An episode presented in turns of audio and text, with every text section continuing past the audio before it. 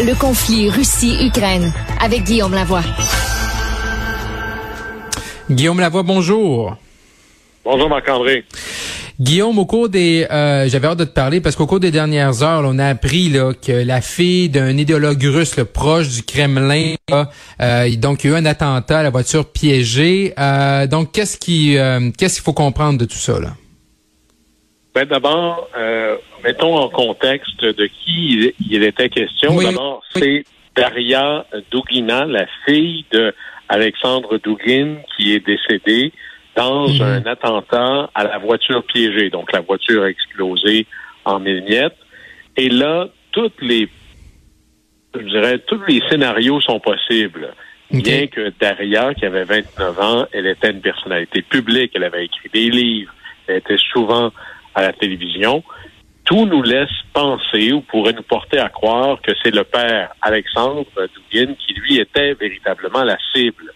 Et il aurait, sans, ce que l'on entend, changer de, trajet à la toute dernière minute. Il aurait dû être dans cette voiture-là. Maintenant, cette personne-là, c'est véritablement une espèce de leader idéologique de la droite nationaliste dure.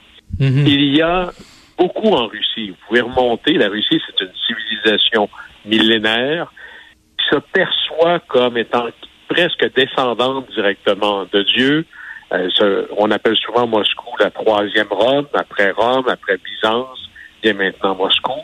Et c'est cette idée que c'est une civilisation supérieure aux autres. Et la Russie n'est grande lorsque, que lorsqu'elle est cette grande Russie. C'est comme si c'est sa mission inscrite dans son ADN. Et la grande mhm. Russie, en termes de territoire, eh bien, ça va beaucoup plus loin que les frontières actuelles de la Russie c'est à peu près les frontières de l'Union soviétique de l'époque.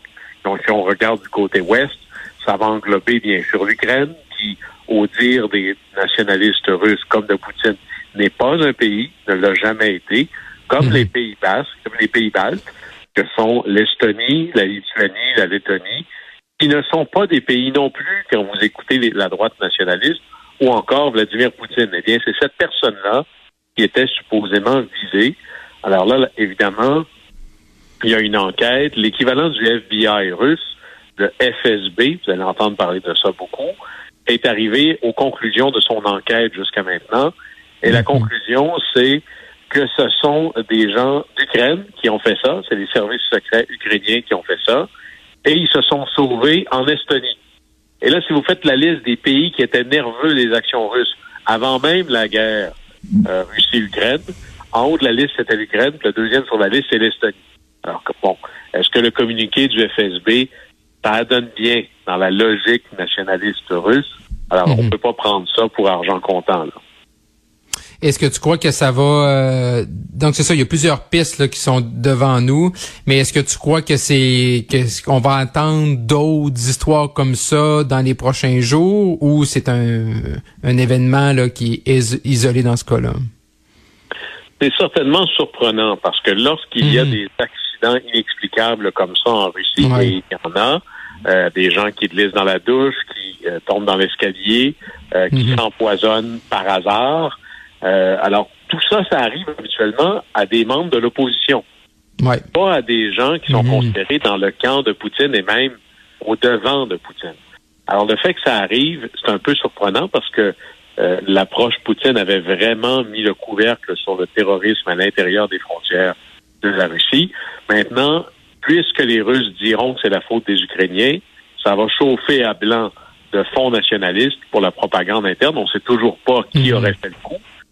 Mais c'est clair que depuis quelques semaines, il y a eu des actions de l'armée ukrainienne, notamment en Crimée, où vraiment l'armée russe a eu l'air un peu folle. On en avait parlé là des avions qui ont été touchés, des dépôts de munitions qui explosent. Bref, ils ont l'air un peu d'une gang pas capable de s'organiser. Et dans deux jours, c'est la fête nationale, c'est la fête du jour de l'indépendance ukrainienne. Alors, s'il fallait ajouter au symbole, rien de ça n'est une bonne nouvelle pour mhm.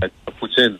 Alors, on pourrait imaginer que le temps d'une réplique qui marquerait le coup, une réplique davantage symbolique, par exemple, des fameux missiles hypersoniques qui pourraient frapper Kiev ou au-delà du front tel que l'on connaît.